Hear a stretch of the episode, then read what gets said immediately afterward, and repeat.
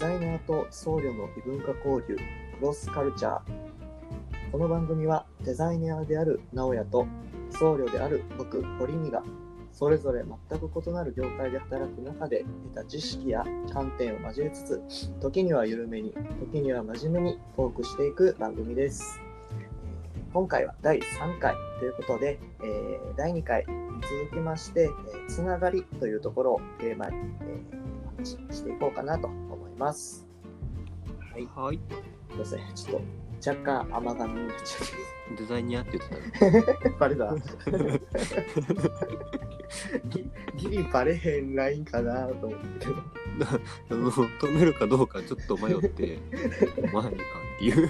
もうそっからちょっとおもろなってもうて、若干声が上ずっちゃった。まあ、お許しください。はい。なんかしっとりとタイトルコールする感じで。そうやね、知っとれちゃったね。ここのテンションが、いや、俺初めてやからさ、タイトルコール。あ、そうね。ちょっと緊張しちゃって。やっぱ噛むよね。噛む噛む噛む。めっちゃ噛む。タイトルコールは、ゆあの、ちょっと緊張するよね。やっぱうん、なんか、やっぱ言わなあかんっていう。そう、ちょっとな、照れも入るし。確かに確かに。そうね。じ自分で文作っといて照れるっていう。いや、言っちゃったからな。ちょっと、はい、英語気をつけます。そうですね、第3回ですね。はいはい。そうね、そうですね。まあ、前回と引き続きうん。というところをテーマに。まあまあまあまあ、まあえー、あれから、えー、また1週間経ちましたけど、はい。あれね、最近その、今週、会社で初めてはい。モノポリーをやりました。モノポリーって、あの、ボードゲームやっけ？ああ、そうそうそうそう。あーなんか名前は有名やけど、そうやんな。あんまりややってる、うんやる、やる機会はなくて。なんか俺の中ではもう人生ゲームとなんかあんま区別ついてないけどあ、でもそのほぼそんな感じ。あそうなんやへそうそうそう。えあのー、タキシードのおっちゃんがおうぴょんって出てくるマークのやつね。ああうんうんしっくりき え、なんか前そのススマホケース持ってなかったっけ？たあああのなんかボーラーかなんかのなんか、あ、そう、緑のやつ。おうおうおうおうあれの人？あれのおっちゃんはモノポリーのおっちゃんか確かに、確かにそう。確かそう。あそうなんやへそうそうそうそう。えそれは知りませんでしたへーそうで、えっ、と、本当に、あのー人生ゲームみたいな感じで、うんうんうん。駒を進めてってみたいな。そうそうそう。う。んで、えっ、と、まあ、俺のやったやつは、うん。大阪環状線バージョンやって、そんなんがあんの？へそうそうそう、うんあった。えで、なんか、なえっ、と、なんやろね。えっ、と、ざっくり言うと、うんうん。土地を買いまくって、お金を稼ごうっていうやゲームで、うん。大阪環状線が、えっ、と、計40 44マスぐらいかな？うん。が、えっ、と、ずっと一周する、何周もする。あゴールとかないってこと？へそうそう、ゴールとかがなくて、えで、その、まあ、四角い、えー台の上、台の四隅にメモ,、メモリマスが書いてあって、うんうんうんうんうん。で、それをエンドレスにずっと回り続けると。で、そのマス目ごとに、うん。えっ、と、まあ、環状線やから駅名が書いてあって、うんうんうんで、この、えっ、と、駅名に止まったら、その土地を買う、買いますか買いませんかみたいな。はあなるほど。でうん、えっ、と、で、その土地を買いますと。で、うん。土地を買ったら、キオスクを建てれるんやけど、うん。で、キオスクが、えっ、と、ひ一駅につきマックス4点まで建てて、うん。で、えっ、と、まあよんえっとまずその自分の買ったマス目駅に人がと止まると、うんうんうん。えっとまあ、お金を払わないといけなくなるんよ。なるほどそう。で土地だけ買うとめちゃくちゃ安くて、はいはいはいはいはいはい。えっとまあスタートが、えー、1500万持ってて。おう持ってるね最初そうそうそう。でスタート1500万でえっ、とまあ駅ごとに結構やっぱマイナーなとこは安いし、うんうんうんえっ、とまあ中心地はやっぱむちゃくちゃ高かったりして、まあそうやろうね、うん。そうそうそう。えっ、と、まあ、梅大阪ステーションが一番高くてああやっぱりね。そうそうそう。で、まあ、その土地を買うだけやと、うん。えー通行料、まあ、泊まった時に、うん。えー 20, 20万とか28万とかそんなんしかもらえへんねんけど、まあ、キオスクを、まあ、1店舗2店舗とか建てていくとはい。泊まると、まあ、100万とか300万とか400かなり大きくな万るね、ともらえるようになってきて。なるほどなるほどで別にそのキオスク1店も建てるにそんなお金もかからんからうんうんうんうんお金持ってるうちにどんどん建てていってああみリターンが大きいよね。そうそうそう、うんうんで、えーとまあ、全部で40マスあってうんはい。で、まあ、どんだけ、あのー泊まる確率を増やすかっていうのでどんどん土地を増やしていくみたいな。うんうんうんうん。そうそうそうでどんだけ泊まりやすくするかしてで人からお金を奪っていって、うん。うんえー誰かが破産するまで続けるっていう。ああーゲームの終了は挟ん？だそうそうそうそう。結構えげつないゲームやね。そうそうそう。でなんか一番最初はじそう初めての時はうん。あの結構、まあ、ほんまにおもろくてうんうんあのビギナーズラックっていうこともあって結構買ってて。おおそうそうそう。うんで先輩が破産しかけた時に、うん。あのうちの社長がその1マス10万で100万貸したのかっていう、まあ、ゲーム内でね。おおそうそう。そらそうや ゲーム内の話で、1マス進むのに10万の、えー利息はつくけど、今支払うお金ないんやろ？100万貸したろか？みたいな。怖っ風に怖いこと言うやん。そうそう。やりだして、うん。でお金を借り出したからうん。えじゃあ俺はえっ、と一しえー一周するごとにうん。50万でいいんでっていうふうに 交渉して お金を貸し出すっていう金貸しました。みんないろんな条件に 破産しかけない人に金を貸してそうそうそう。さらに自分の資産を増やしていくと。性格悪くなりそう。そうねこれねあのただマスに泊まってお金をもらうとかの、えーもらうっていうのもあるし、うんうん。交渉っていうのも、まあ、ゲーム内でああのあるみたいで。うんうん交渉っていうのが、えー、とお金を持ってないけど、うん。土地は持ってると。でこの土地を、うん。えー、と銀行に、まあ、担保として預けると,、うん。えー、と買ったお金の半額で売れる、売れるんやけどえー、とプレイヤーにの土地をちょっと付加価値つけて、まあ、銀行に売ったら100万円やとしても、えっと、ん結構まあ場所が良かったりとか、はいはいはいはい。例えばそこの、えー駅を買うと、うん。あ例えば俺の、えー、と買ってる土地がうん。3マス連続で自分の買ってる土地になると。ほうほうほうほうほうほうってなると他の人が泊まる確率が高くなったりするしなるほど。うんうんうんでなんか地域があって、うん。まあ、色分けされて、えー、と3駅で1地域とかそういう風になってへて、ーうん。でその同じ色の地域を全部所有してるとうんなんか泊まった時に、えーつ通行料が2倍になったりうんうわする。ーうんうん。っていうのがあってそういうので、えー、と交渉してこの土地買った方がいいんちゃうみたいな風に煽られたりするっていう。でそれでまあ100万銀行に預けると100万やけど、うん。まあ、例えば俺がお金持ってたらうわ200万で買えますよみたいな。ああそれ個人間での売買になってくるね。そうそうそうう。んうん。そういうのもあり。でそれの発展したのが 金貸しっていう。これこれさ、何対象年齢いくつなの？これは子供にやらせるゲームじゃないよね。これね、子供は人生ゲームでいいね。モノポリーは結構ゲスかったわ。でも、どうだよね、その、アメリカの子とかは、こっちなんかな、その、あ人そうなんかなこっちで、こっちでいう人生ゲームが。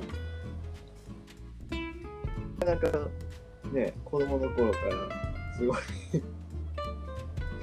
土地とかの概念土地買う？みたいなけられて、あ、子供 子供同士の会話で、え、土地買う？みたいな話すると、ちょっと引くよね。ちょっと嫌やね。うん。え、そこの土地150万で売ったらか？みたいな。もうそんなん嫌やわ、なんか、ななんか、どっかさ、テーマパークとか連れてきても、なんか、このこの土地高そうみたいないくらなのかなみたいな。あ、この土地買ったら、すごいバック返ってきそうみたいな。うん、いや、俺はそんな子供は嫌や。自分の子供は。お大人になったら稼ぐかもしれんで。いや、いいいいんやるけど、でも子供は子供でいてほしい。土地とかやめてほしいな。そう、なんかまあしかもなんかそれの、まあ、金貸しより、ちょっとこのゲスいなってなったんが、うんまあ一人その女の子のスタッフが一緒にやってて、うんうんうんうん。で、ほ他のプレイヤーが、まあ、結構うん稼いでたんよ、お金を。うんうんうん。で、女の子が、えーまあ、ほんまに瀕死状態やって、ほうほうほう瀕死状態の時に、えその土地買ったのかって言って、何の何のメリットもない人の土地を買うっていうことをしてた。そんなんもありの？わからん。土地をか与えるっていう。もう大富豪の遊びやん。ただの。ずるっていう。すごいゲームやな。そうゲスかったわ。でもモノポリはこういろいろ、なんやろ、コラボというかあれがあるよね。なんか。アナ雪とか、ポケモンとか、いやー、なるほどね。スター・ウォーズ。ポケモンとかどうすんの？なんやろうね。何、何、何が独占されていくの？その、マサラタウンを制圧していくみたいな。モンスターボールを買い占めるとかあるんかな？買い占めるね。もう、もあう捕まえれへんぞっていう。まあ確かにこの、その世界においてはモンスターボールの価値は高いから、あれ、マスクみたいなもんよね。今で言う独占されて、転売されたら終わりよな。ああ、そやな、モンスターボールは、そやな、その製造数とか製造元を知らんけど、いうん。あれは国が管理してるのかな？や、あれは国やと思うわ。うん、だって、ジムとかもあれ多分国営やん。そうか。うん、あこのジムリーダー公務員よ、あ、そう。あ、そうなんあれ。きっと。うん。国 のやつやから、ジム。うじゃああれなんかもね、あのー草むらにおる野生のポケモンとかも、うん国が管理してる体なんかもしれんな、あれは。あー野生と言いつつ、なるほどな。そう、だって何人も通ったら、どんどんどんどん野生が崩壊していくやんか。うん、まあなあ、まあ、すなんか、それとちょうどバランス取れるような繁殖力として DNA 操作をしてる可能性もあるけどな。多分、地下でむっちゃ操ってるやろな。見えんとこで。うん、みんなミュウツーみたいな感じで 改造されて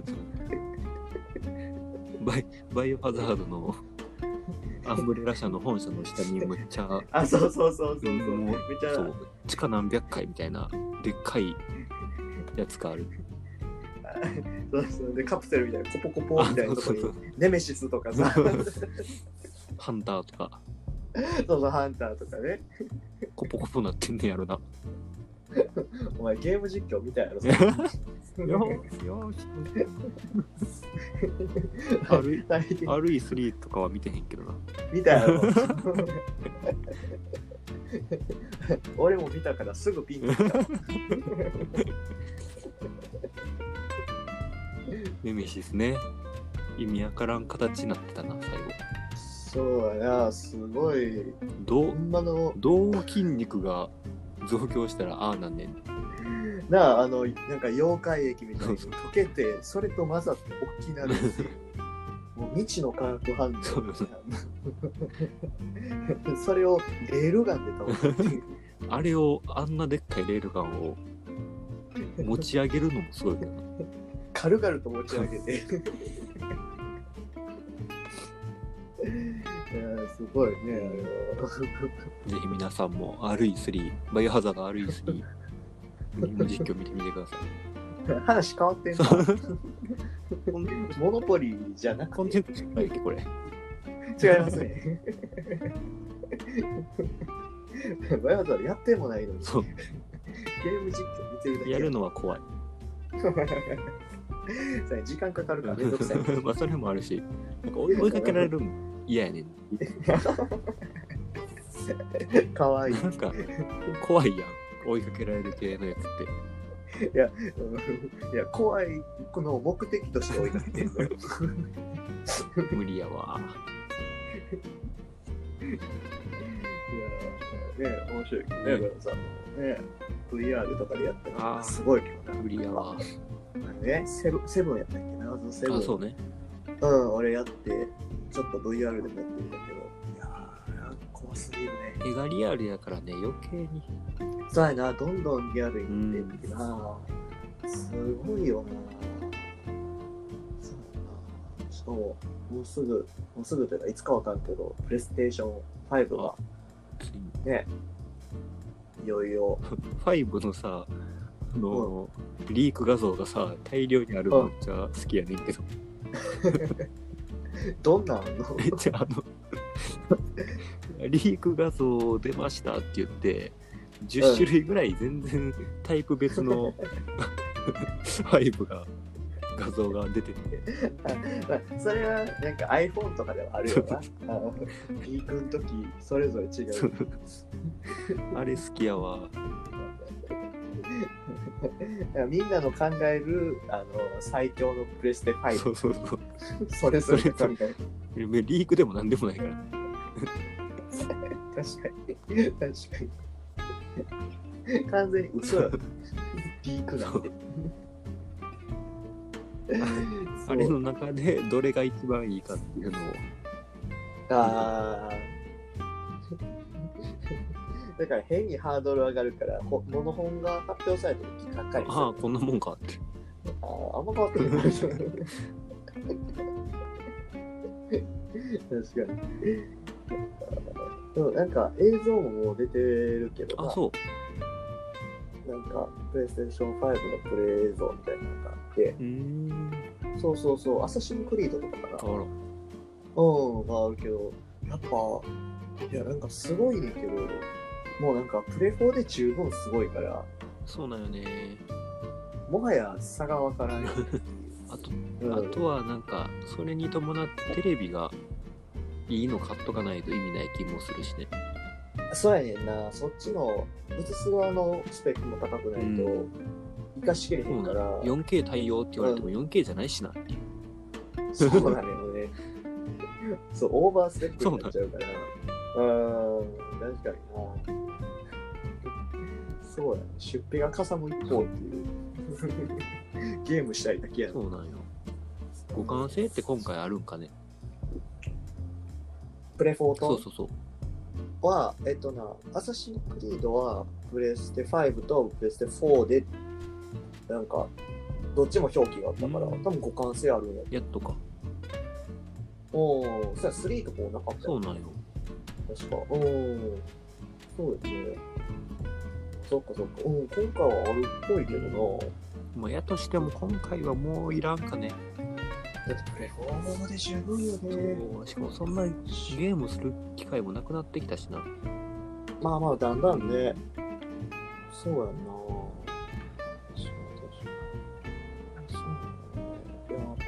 すごいなと思うけどねまあね。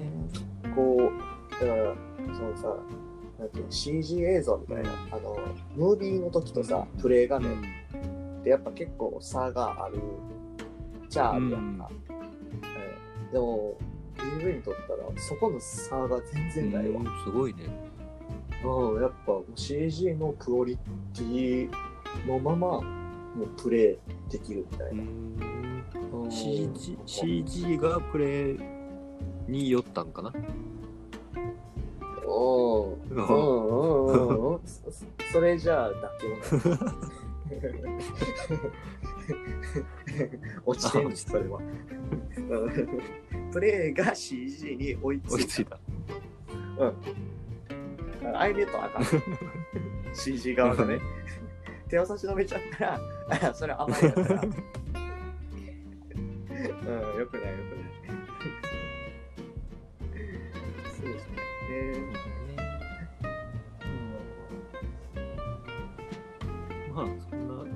感じでちょっとそろそろ本題の方にも入ってたいと思います。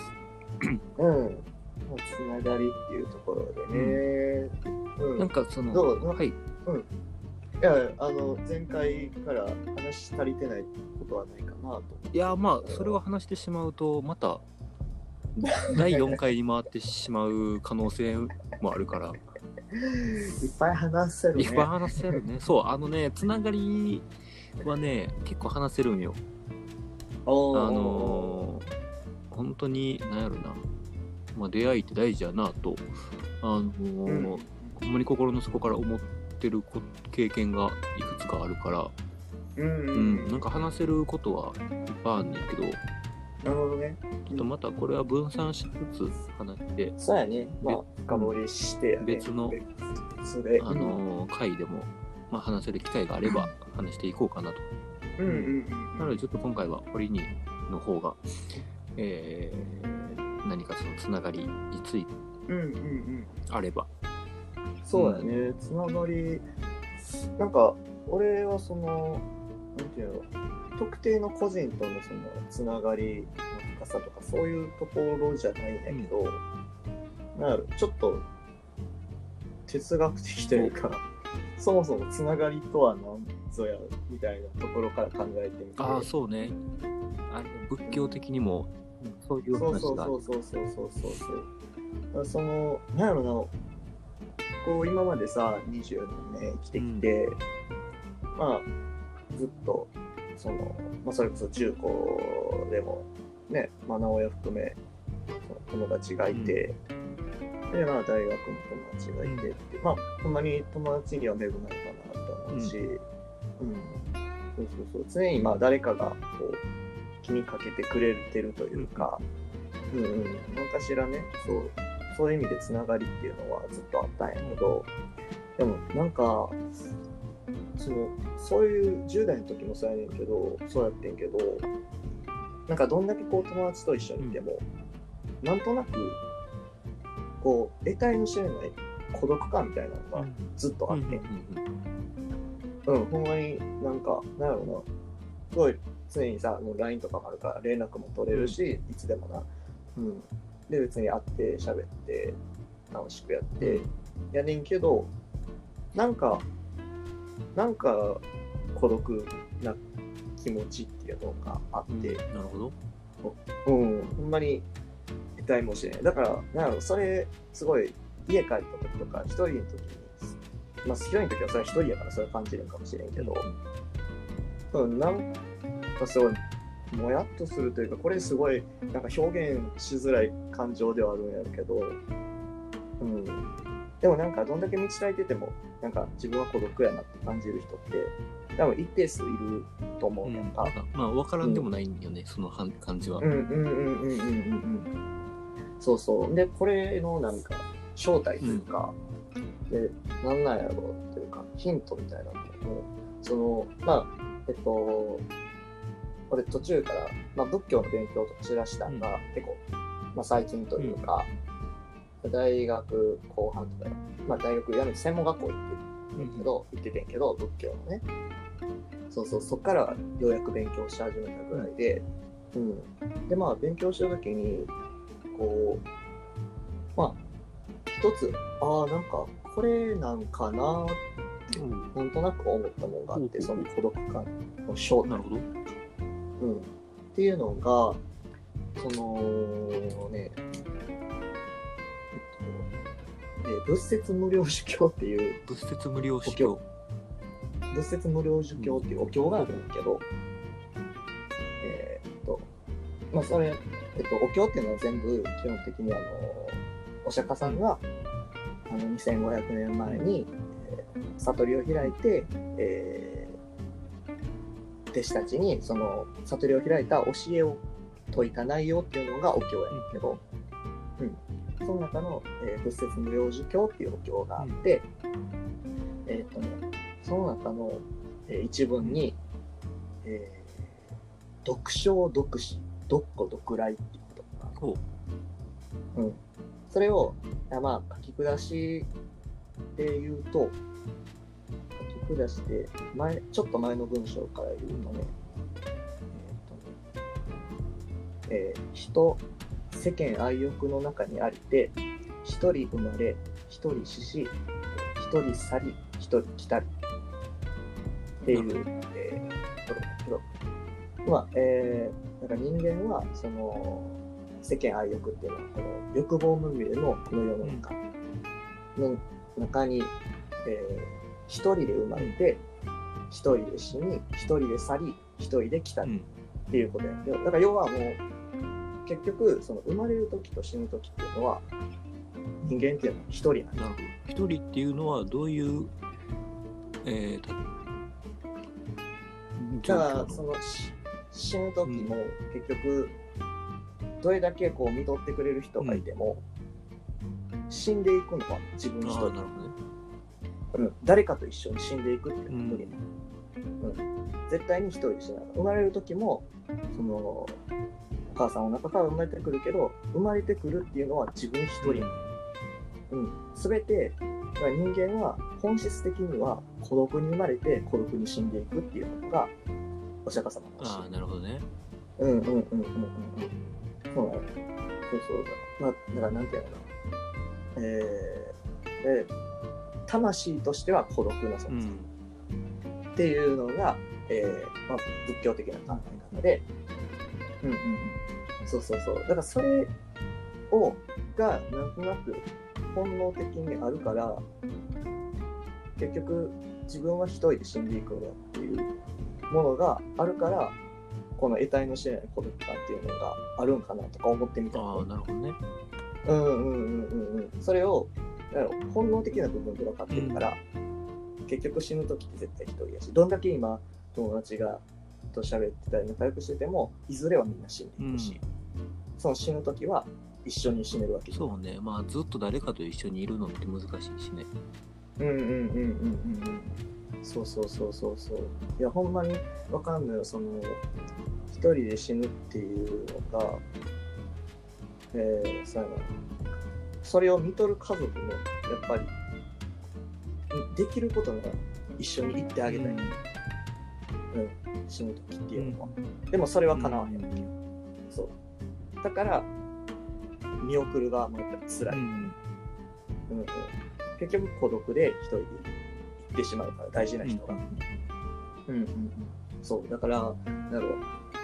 そのまあそのさっき言った俺みたいにこの得体の知れない孤独感を感じてる人であっても全然そんなこと考えたこともないっていう人も、結局は本質的にはそのなんだろう一人ぼっちが集まって集団うん。になるなると思う。うんうんうんうん。そうそうそうそう。だから集団の中で一人ぼっちがいるんじゃなくて、もともと一人ぼっちが大前提で、それが集まってる。そうそう。で、それをつなぐのが、えっと、仏教的な言葉で縁起。演技。縁起っていうのは、えっと、縁って、あの、ご縁のうんはいはい。に起こる。起こる。起こる。あ、起きる。なるほど。うん、物事が起きるとかの、っていう縁起。そうそうそう。だからその縁っていうものの中で人間はつながり合ってるなる。うんうん。だからその生まれる時と死ぬ時っていうのは、えー孤独やけども、でもその、だからこそ生きてる間っていうのは、もうほんまに自分では気づかへんぐらいのたくさんの縁の中で、えー生きてるわけよ。うん。そそれはその自分にとって都合のいい人じゃもう、まあ、もちろんやし都合の悪い人だって自分にとっての縁。ね、うん。うん、そうそうそう。だからそのなんやろ。うまい友達がいないとか、えーそうそう自分は孤独やなって思ってる人もその生きてる間っていうのは自分が気づかないだけでいろんな縁の上で自分は存在してて、何一つその縁っていうものをつながりっていうものがない人っていうのは存在しない、うん。うん、それはまあ親であったり友達であったりとか、うん、それどころかもう先祖とかも全て縁うん、そうね。うん、そうそうそう。先祖っていう存在があるから今こうして自分がこの世に生きてられるっていう、これも縁だよね、そうそうそう。だから生きてる間っていうのは決してほんまにまあこんなラジオ聞く人でそんなめっちゃ寂しい人はいないかもしれないけど、うん、でもやっぱり孤独を感じてる人にとっても、うん、あなたは決して生きてる間は孤独じゃないよ。と、うん、いろんな縁の中でそのあなたを大切に思う人っていうのは必ずいるし、それはもう生き死にを超えた存在であって例えばこの世にあなたを大切に思ってくれる人がいないと思ってもきっと先祖とかは絶対そのあなたを大切に思ってると思うし、うんうん、だからそれは生き死にを超えたところに縁っていうのがあるなとは思う。ななるほど。うんうんいやこれちょっと自分でも話し合いが難しいなといや、思ってでもなんか、うん、わか、わかるよ。すごい俺もその、そういう、なんやろな、まあ、こうーん、まあ、何かに属してるけど、孤独感あるなとか、そういうのはすごい感じる方やから、うんうんうん。そうなのね。俺もそうそういうのを感じる。そうそう。タイプだったから。うん。結局は、そう、そうね、多分その、まあ、一人ぼっちが集まっての集団っていう中で、その一人ぼっちたちは、じその集団に属した時に、自分って何者なんやろうっていうのに多分考えうんうんうんけどでそこで多分自分と向き合って何かその自分とは何ぞやっていうものに対して毎日頑張って、えー生きてる中で作り出していってうんうんで、まあ、死ぬ時にもなるなもうこう自分はこういう、えーまあ、生きてるうちにこういうことをしたなというふうにうんうんうんうんなん。やろな、まあ、自分、まあ、一人一人やからこそ自分で自分を納得させて、えー死ぬためにな、えー日々を頑張って過ごしてるんかなと。うんうんうん。いうことなんかな。まあそうやね。やっぱりどうせ生きてるなら悔いはやっぱりできるだけ作りたくないし、うんまあ、それでも作っちゃうのが人間だけど、うん。でもそのやっぱりさっきも言ったようにひみんな一人ぼっち同士って考えたらなんやろ。あ君も一人ぼっちなんやねって思って、なんやろお互いをいたわり合えるというか、うん、そうどんだけ、まあ、自分にとって都合の悪い人がいても、その人に対しても、あなたも一人ぼっちだねって。その中で、同じ、全然違う人間じゃなくて、本質的には同じ一人っていう存在やから、うん、その中で、どれだけその人をリスペクトできて、うん、そ、うん、そんな認め合えるかみたいな。うん、そういうのが、そういうのをやっぱ大切にしていくと、つながりっていうのは増えていくんかなとは思うけど、うん、そうね。な人でもね。なんかつながりだけで言うと、うん、その社会学的に利益と、利益の上でつながってる、えーコミュニティと、うん。えっ、と、まあ、目的無目的無え無目的で、えー集まった集団。うん、うん、うん。なんかいろいろあってうわこれちょっとあれやな本持ってきたいな今。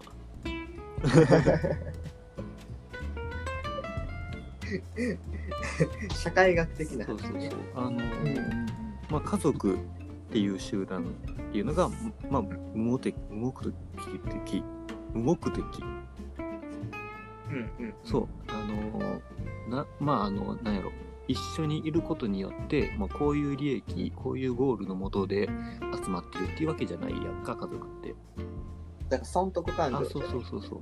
うん。っていうタイプと、えっ、と、あとは、えー、一つの目標に向かって、うん。えー形成された組織、何グループがいで、あとは、えっ、と、まあ、友人関係が何やったかな。友人関係がまた別のグループであって、みたいな。うんうん。で、えっ、と、まあ、俺自身感じて、昔感じたことが、えっ、と、友達と仲間は違うよねって言われて、はっって言って、で、うんその、まあ、ファッション、前回話したファッション団体とか、えっ、と、まあ、専門学校とか、まあ、でもそうやけど、えっ、と、友達と仲間をの区別がついてない状態で、えっ、と、過ごしてた時は、その、まあ、知り合い自体は多いなっていう感覚はあって、うん。ただもし自分に何かあった時にいざ助けを求められる人って誰かなっていうふうに考えた時があってそうなるとあれそんなおらんっていうふうに気づいてでまあそういう時にやっぱりなんか孤独感とかうんうん。一気に押し寄せてくるんやけど、そうやね。でこれはなんで、えー、と仲間が多いのにいざ助けを求めれる人は少ないんやろうっていう理由が分からんかってうん。最初は、あのまあ、自分のコミュニティ、えーコミュニケーション不足かなとかうん。そんな心を自分が開いてなかったんかなとか。でもっと話が合うような、えーなんかエンタメの知識とかもつけといたらよかったかなみたいなのとか。あー。う。ん。自分のそうそうそう問題そう。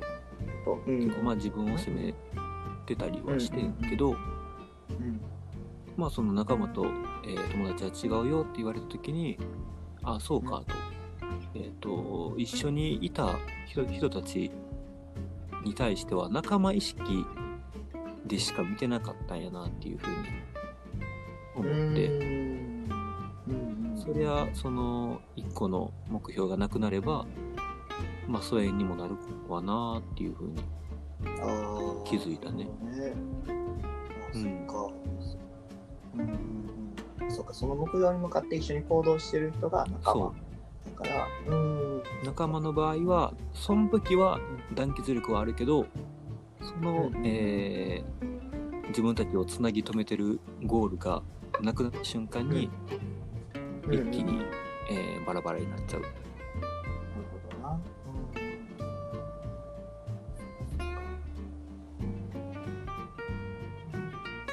ぱり友人っていうのはその少なからず持っとくべきなそうね、うん。まあ、なかなかねほんまに全部の心を開けるような友達を作るのって結構時間はかかるかなとは思うねんけどな。あだってどれだけその親しい仲であってもそれこそ親であってもその全てを分かり合えるなんてことってありえへんわけだからな、絶対そうね。的に。まあやっぱちょっと恥ずかしいとこもあるしね。うんうんうん。うん。だからその中でどれだけこうな共感し合える部分があるかとか、うん、そうだね、シンパシーみたいな部分がやっぱり大きい方が友達としてはこう長く続くんかなとは思そううね。ねうんうん。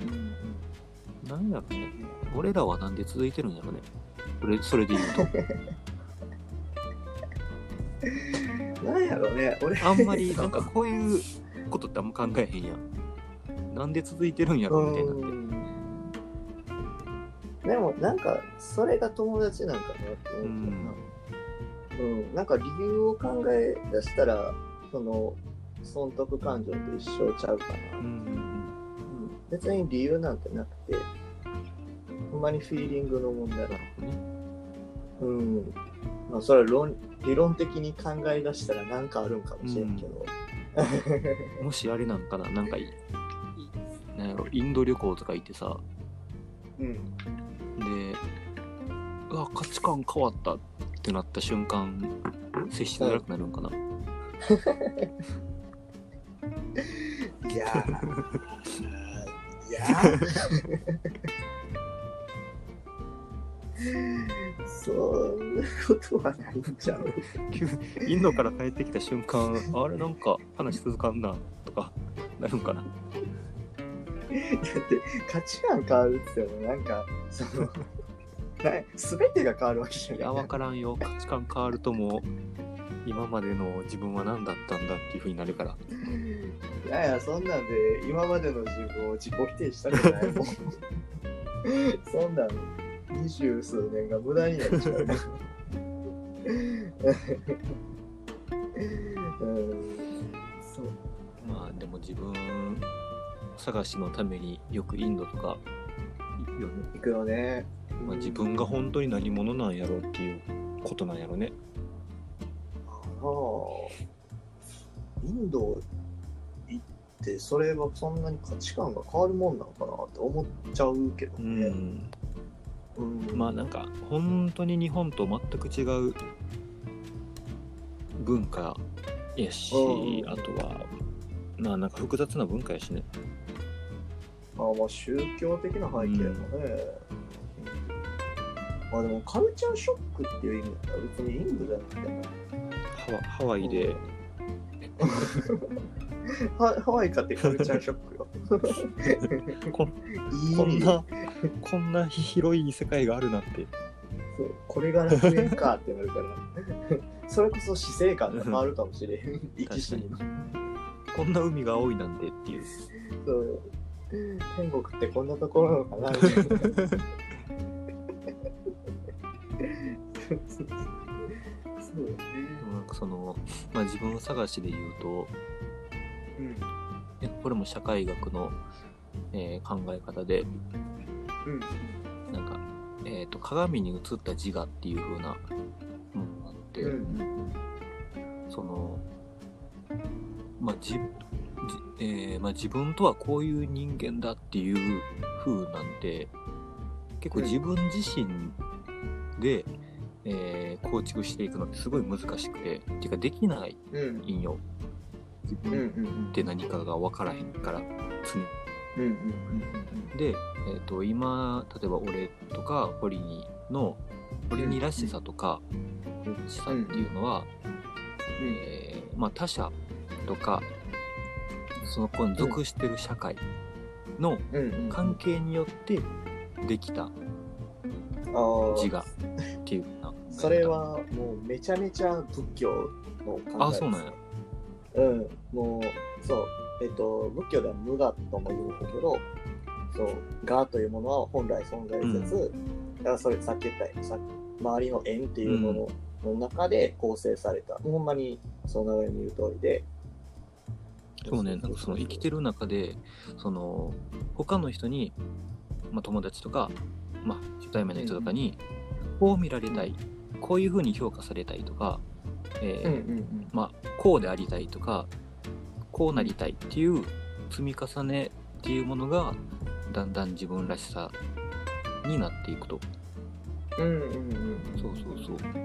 だからなんやろなそのまあ自分の、えーまあ、外見っていうのは鏡からしか見れへんようになんか社会とか他者っていう鏡を通して、まあ、自分自身ってこういう人間なんかなっていう認識をするみたいですね。うん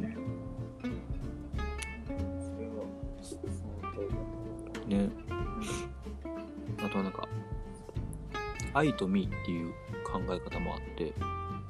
うんうんうん。なんかあのー社会的な自我。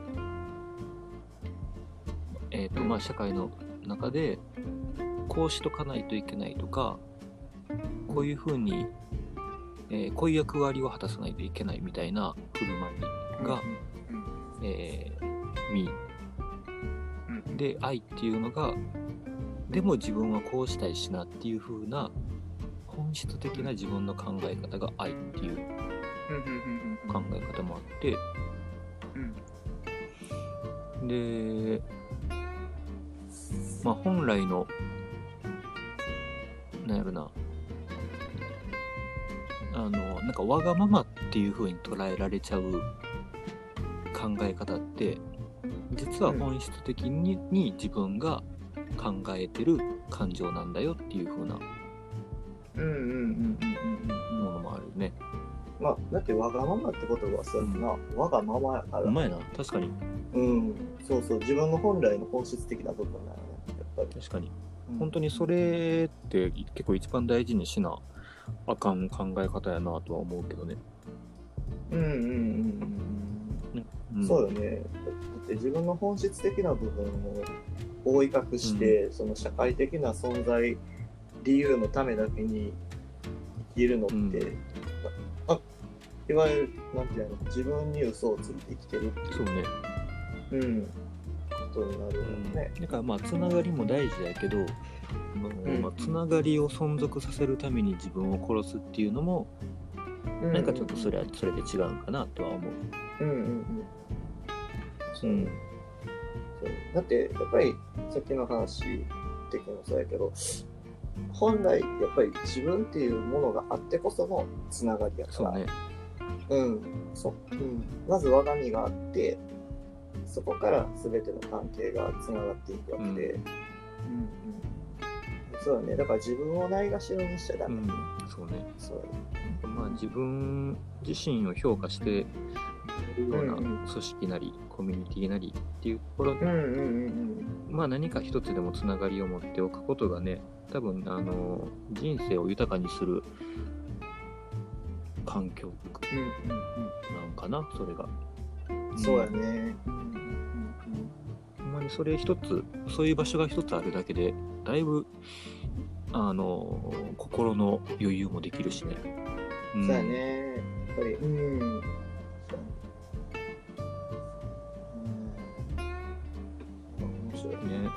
うん。面白い。ってい。うところで言うと。仏教、うん。本当に仏教視点とデザイナー視点の、ちょっと結構いい回だった。そうやね、ちゃんとこう、うん。そうだね。でも、やっぱびっくりしたのは、その社会学の中でも、その仏教的な考えっていうのが、ちゃんと確立されてるんやなっていうのは、うん。そうね、そう。自我の話。知らんかった。そうやけど。うん。仏教、そう、こういう風に聞いてると結構仏教って、なんか、どの話でも、実は絡んでたんやっていうことが、うんうんうんうん。やっぱその仏教って、なんやろ、その宗教っていう面で見て、なんやろ、あの、非科学的。うんなもんって思われがちやけどでももともとその仏教っていうのはその今こうして生きてる中でどうやって自分が生きていくかっていう、そう生き方の知恵みたいなところでね。すごい哲学的なもんなんそうそうそうだからほんまに理論的やし、うんうんだからやっぱり後世にもつながっていくものなのかなって思う確かにね。うんなんかそうね、仏教の考え方がすごい、あの、枝分かれして、仏教という名前じゃなくなって、えー世の中に浸透してるっていう感じはあるよね。そうやね、社会と溶け合ったって感じやね。うん。そんな感じはする。うん。うん。うん。こういうの話してどれもそっち側からの発見があるから、確かに面白い、うん。あそこにも仏教が。そうね。うん。日の神神楽から枝分かれして、ほ獣の呼吸とかになるっていうことよね。う。なん。で急に鬼滅の話を。でも、ということじゃない。うん、まあそうやけど。急に。ま あさ、源流っていうものがそうそうそう絶対存在するからね。何事にも。うん。だって、やっぱ火ね。火の火の呼吸から獣って関係ないやん パッと見な。うんでも実はまあ源流は一緒やったんだねうんうんうんうん。そういうことなんそういうことなんだよね。そういうことなんだな。でも結構ね、社会学の、あの、まあ、すごい詳しくしてるわけじゃないけど、その、うんうんなんやろな、まあ、簡易的にまとめた本うんうん。読んでるんだけど、結構面白いね、これ。えー、社会学ね。ほうほうほうほうほうなんか、まあ、社会とは、こういうものなんだよっていう、えーうんうんなんか社会とは、どういうことを社会と言うんやとか、うんうんうん。っていうのに対していろんな学者がいろんな方向から昔こういう考えがあったんだよっていうのがいっぱい載ってる、うんうんうん。結構難しそうな本やけどね。いや簡単よあの読んでるやつは、まあ、結構イラストも多くて分かりやすくあ、そうね。そうそうなんかその深掘りをしていくというよりかはうんうん。なんやろな考えの種をいっぱいし持っとこうみたいなうんうんうんうんうん。そうそうそれはいい考えですね。そう面白いなんかそういう、なんかちゃんとした本の紹介とかもあそうねいいかもね。うん。そうね確かにはいね。まあ俺やったら仏教書とかでもいいし。で俺はそうねまあデザインまあブランディングやねブランディングデザインをする上でこのう本ん。いいですよ、こういうことを勉強しておくといいですよみたいなうん。そんなんもいいねそうやね、うんちょっと紹介していけたらね。確かに。うん。やっぱ本って大事やから確かにね。読むのって。まあ読まんかったからな最初そうだよな。う んそんな感じでつながりについてはどうでしょうか？まだねまあこんな感じですかね。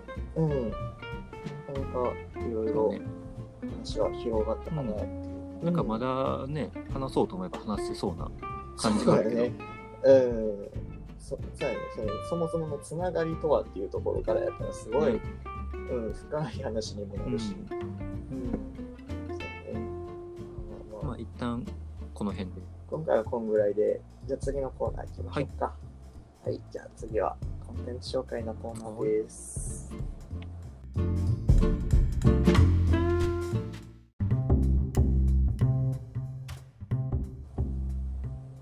ンテンツ紹介のコーナー。コーナーでございますコーナーでございます。はい、というわけで、えっと、前回は、えーはいはい見たい映画ということで、はいえー直哉がウォッチメンを、うんはい、紹介してくれました。まあ、現状、ちょっとまだ見れない状態で、あら。見てください。あのスターチャンネルはちょっと、まあねわざわざね。うん、なかなか登録がうん。あれなんですけど。そうですね。で、まあ、今回は僕が、えー一作、ちょっと見たい映画を紹介させてもらうっていうことで、はいよ。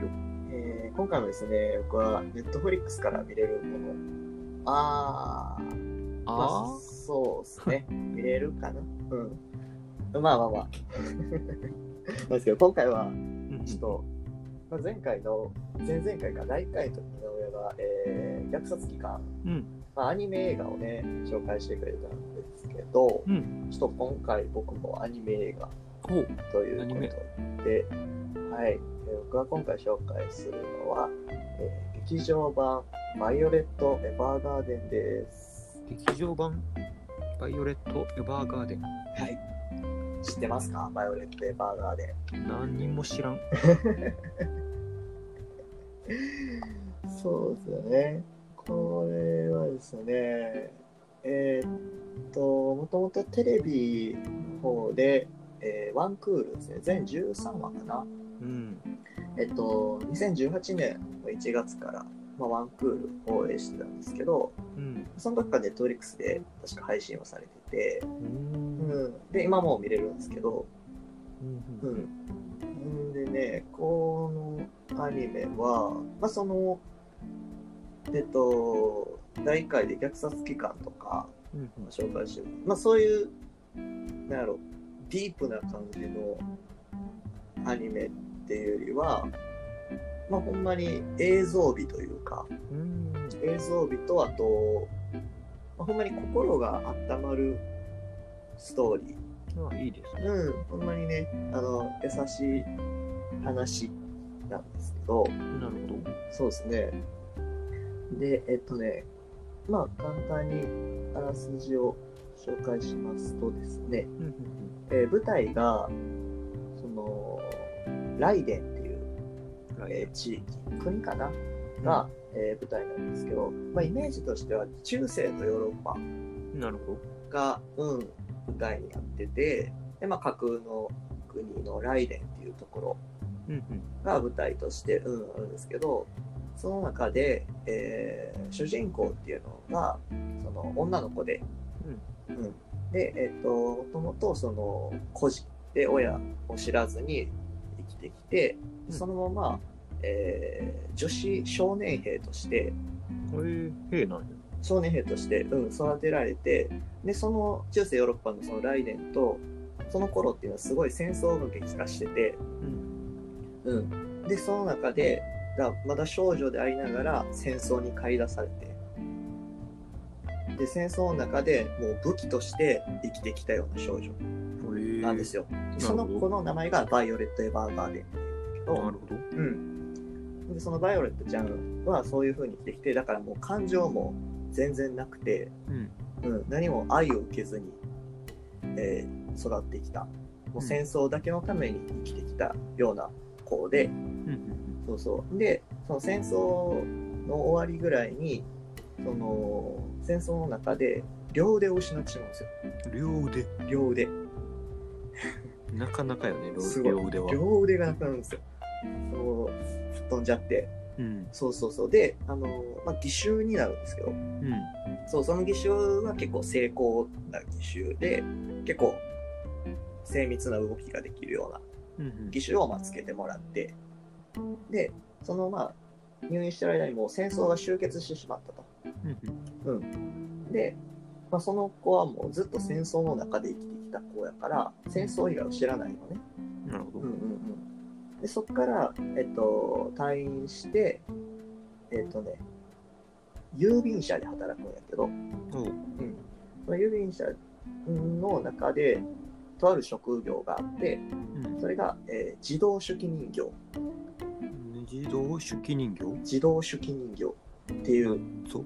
まあ、通称ドールって言われるんですけど、うん。まあ、その仕事その仕事っていうのはその依頼人からの依頼人からこうなんやろ誰かに対して手紙を送りたいと、うんでそういう時にその依頼人がいろんな事情でその直接手紙を書けなかったりとかうん。渡せなかったりとかの時にその自動手記人形がその気持ちとかを代筆して書いてその渡した相手に送り届けるっていうなるほど。そういう仕事があって、なるほそこにそこで働くことになってだからドールとして働くことになったんですけど、ど。うん。うんうんうん、でもそのバイオレットちゃんはえー、ともともと戦争の中で生きてきて感情っていうものが乏しくて、でだからその他人の気持ちを汲み取って手紙を書かなあかんわけやけど、うん全然それができないと。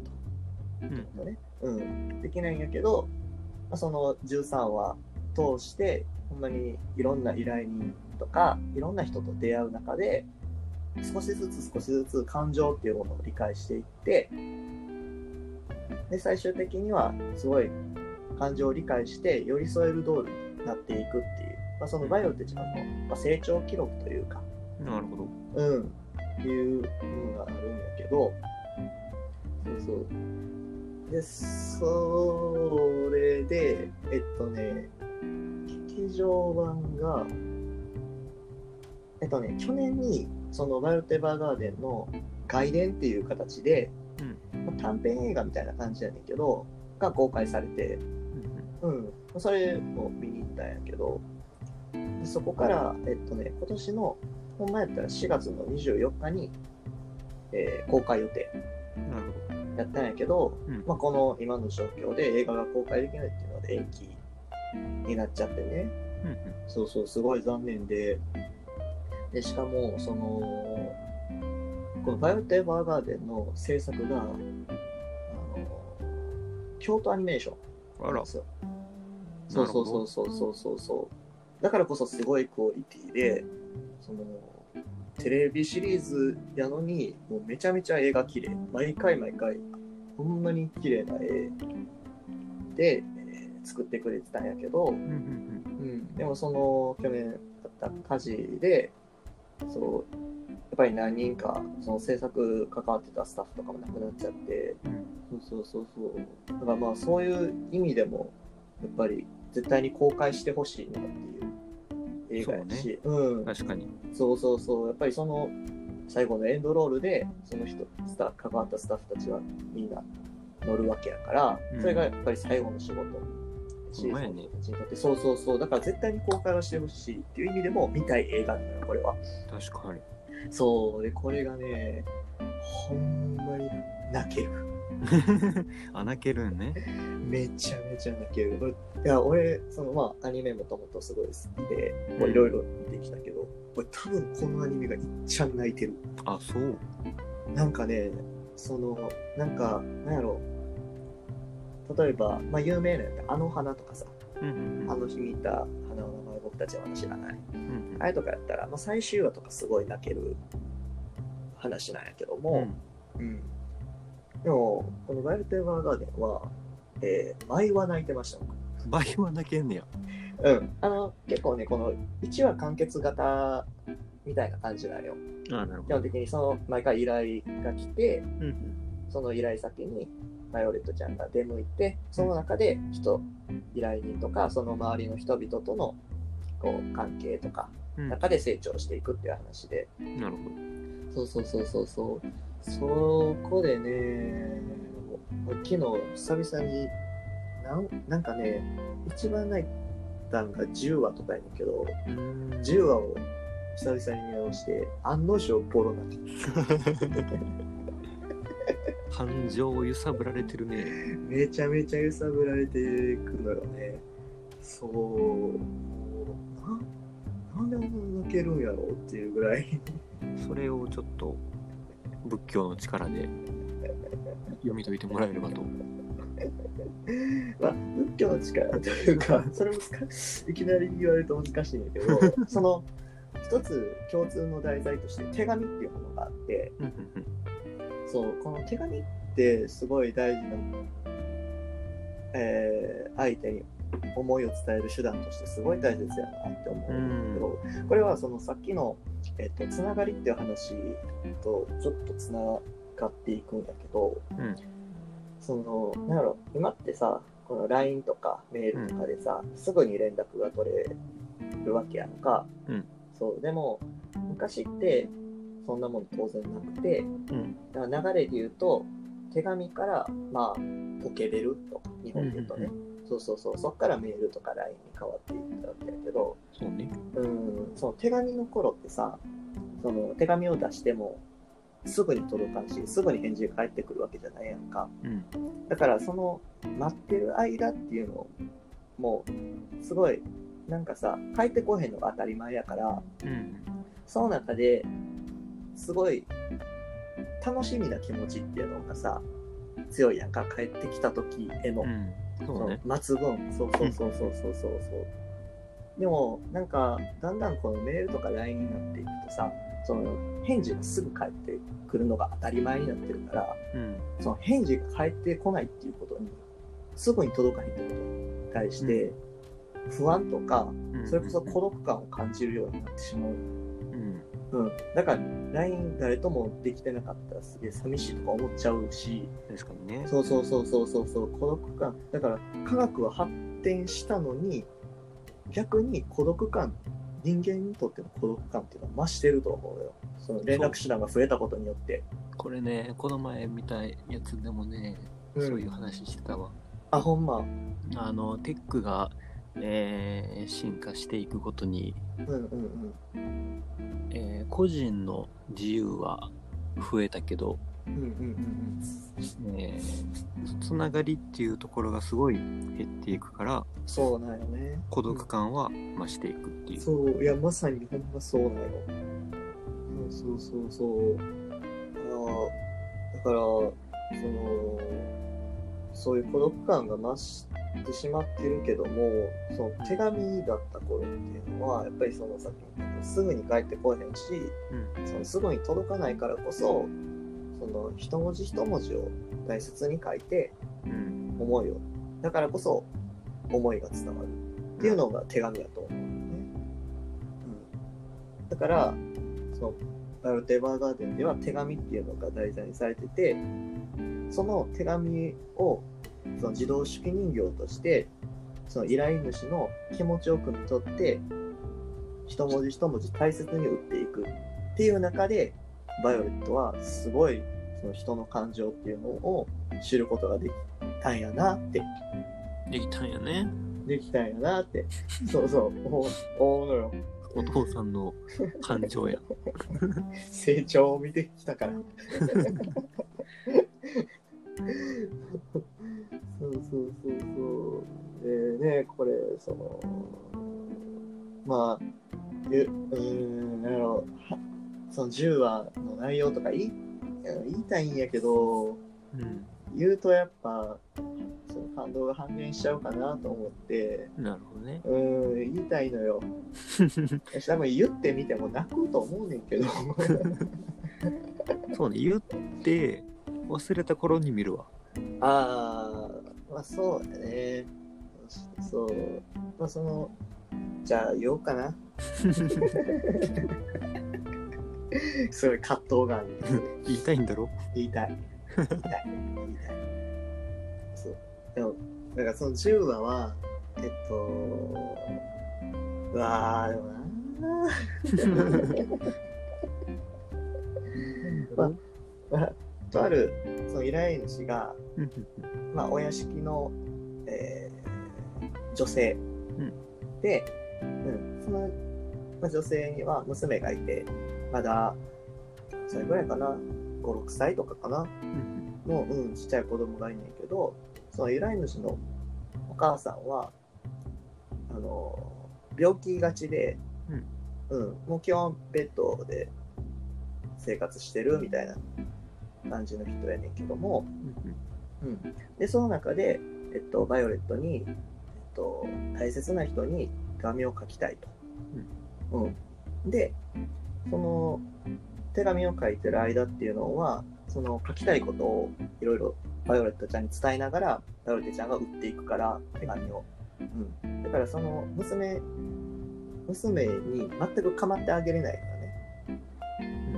うん、だからその娘はすっごいもうすねちゃって全然お母さんが遊んでくれないから、そうそうそうそう。でまあバイオレットが代わりに遊んだりとかすんねんけどバイオレットも感情があまりないからなんかうまいこといかんかったりして。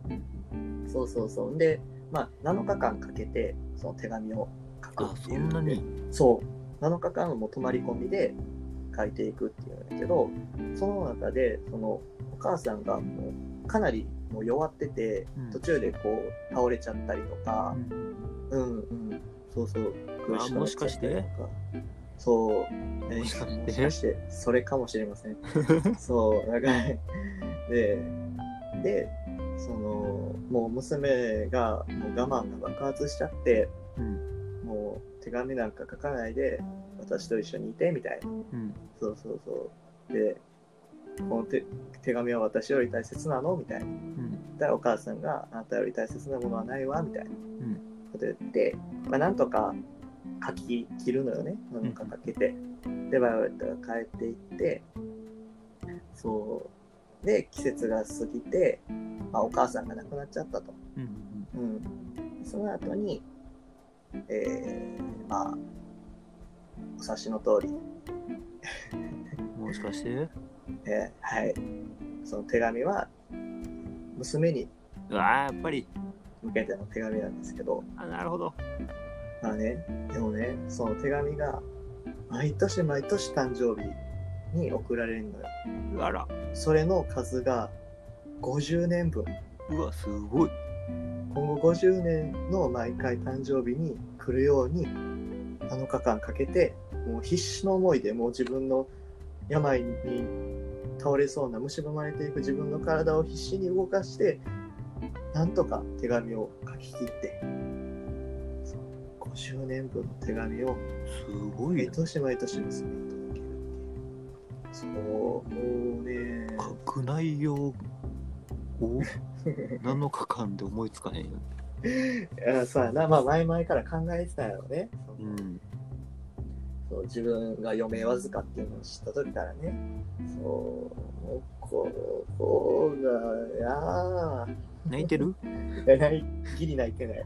思い出してちょっと危ないけど、そのなんやろ、まあ、ストーリー的には、まあ、ああるっちゃある話やうんけど、そうそうそう、でもなん、やっぱりそこで、プラスの感動を与える部分として、ほんまに大事な作画なんよね。ええよね、やっぱり。めちゃくちゃ綺麗なんよ、すべてが。え、えっと、音楽があれば、本当に？そうそうそうそう、もうそこで全てが変わるのよね、やっぱ印象として。感情をえぐり取られるような。うん、そう、これはほんまにえぐり取られる。そう、んで、もう仕事を終えて7日間書き終わって、その郵便車に帰ってきたバイオレットちゃんが、うん。その、ね、あの、こう、同じ郵便車の同僚に、まあ、こうこうこういう50年分の手紙を書いてきましたよ、みたいなうん。そうそうそう。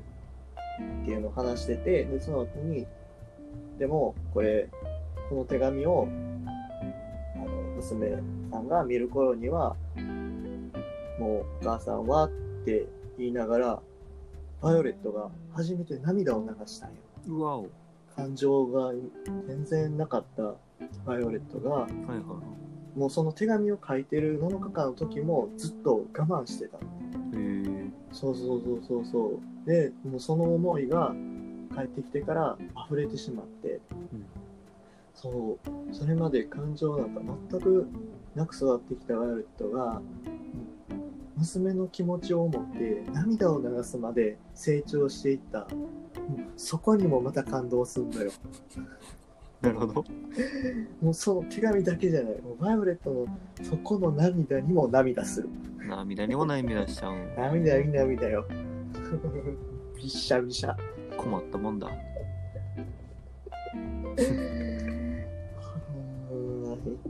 ねね。そう、それの、まあ、劇場版が、えー公開予定なるほどというね。ことで、まあ今年中にあるんかね。今年中に公開してほしいなとは思うけどね。まあまあそこはもうね、京都アニメーションさんとか、まあね、周辺のスタッフさんも無理のない範囲でうん。頑張ってもらえたらなとは思うけど。前ね。なるほどね。まあ、なんか、アニメの映画って結構、ね、なんやろな、実写より結構ね、感情にグッとくる、うん。多い気がするな。うんうんうんまあ、そうね、綺麗な絵やと、なんかね、世界観にグッと入り込めるから。うん。うんうん。そうやね、そういう意味で、この世界観の作り方っていうのが完璧かもしれへん。このアニメは。うん。まあ一回ちょっと PV だけでも見てもらいたいんやけど。そうね。うん。ただな、なんかな、悲しい、悲しいというか、うん泣く映画、な感情揺さぶられるのしんどいな。しんどいとか言わないで。感情がな、いやーでもこれはね、だって、うん、すごいあったかい涙やと思うけどね、ここで出る涙っていう。なるほどね。うん。すごい、そうやね。やっぱり見た後もすごいあったかい気持ちになるし。うん。うん。まあなんかまあ50年分の手紙送るんやなって知ったし、もう満足しました。ありがとうございます。最悪や。最悪や。もう二度とこういう継承回線とこ。最悪や。お前が一番人の感情分かってないんかもしれない。満足しましたじゃん。うん、今、今ね、あの、ポッドキャストっていうことを忘れてて、うん。むっちゃ電話ししてる感じのテンションで、あの、ホリーの話聞きながらピンタリストをずっと見とった。最悪や。最悪や。全然興味ないやん。いや、あるある。興味はああるんよ。ながらやん。ちゃうちゃう。80%, 80%これに。めっちゃ2割持ってかれてるやん。ピンタレストです。ピンタレストの、あの、綺麗なグラスをいっぱい見てた。い じゃあそこでバイオレット見てくれよ。や、バイオレットは見た。ちゃんと。見た。うん、そう、最初、あ、なんか、手がロボットやと思って。手がロボットや。せやな。シュー。そうそうそんな感じでピンタレストっていいよねっていう。いやいや違います。そんなピンタレストはどうでもよくて。あの、本当に、あの、ほんまにいいアニメだと思うんで、はい。ぜひぜひ見てください。テレビ、テレビシリーズをね、まずは見てもらえればと思います。はいなんか納得いかへん。まあ、も50年分送るんやな。う、送るんや。そこしか聞いてなかった。はい。まあ、中世ヨーロッパの。中世の、あの、ななんか、テテートテート帝都王国ライデンですか？来年ね。どっからどう帝都王国にいや、なんか日本っぽい名前やったな。そうかな。ライデンやで。ライデンを？いや、俺の中でライライデンはもう、ライデンやから。めた嫌やん。いやいや、全然違う。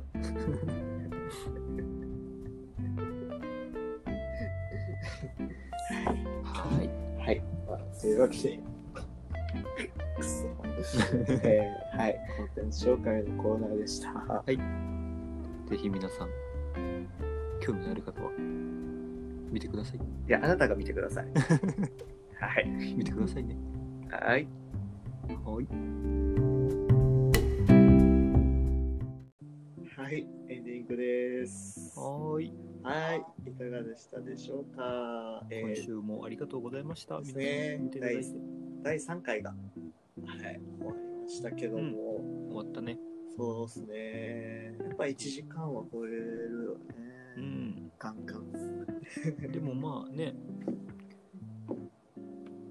短く短すぎるよりかは、話すことがないよりかはね。まあまあまあまあ、そうよね。でも、なんか、他のポッドキャストの配信とか見てると、すごい短いのもあるよね。15分とか20あーあるね分とか、1話ごとをね、それぐらいで配信してある方もいらっしゃるし。うん。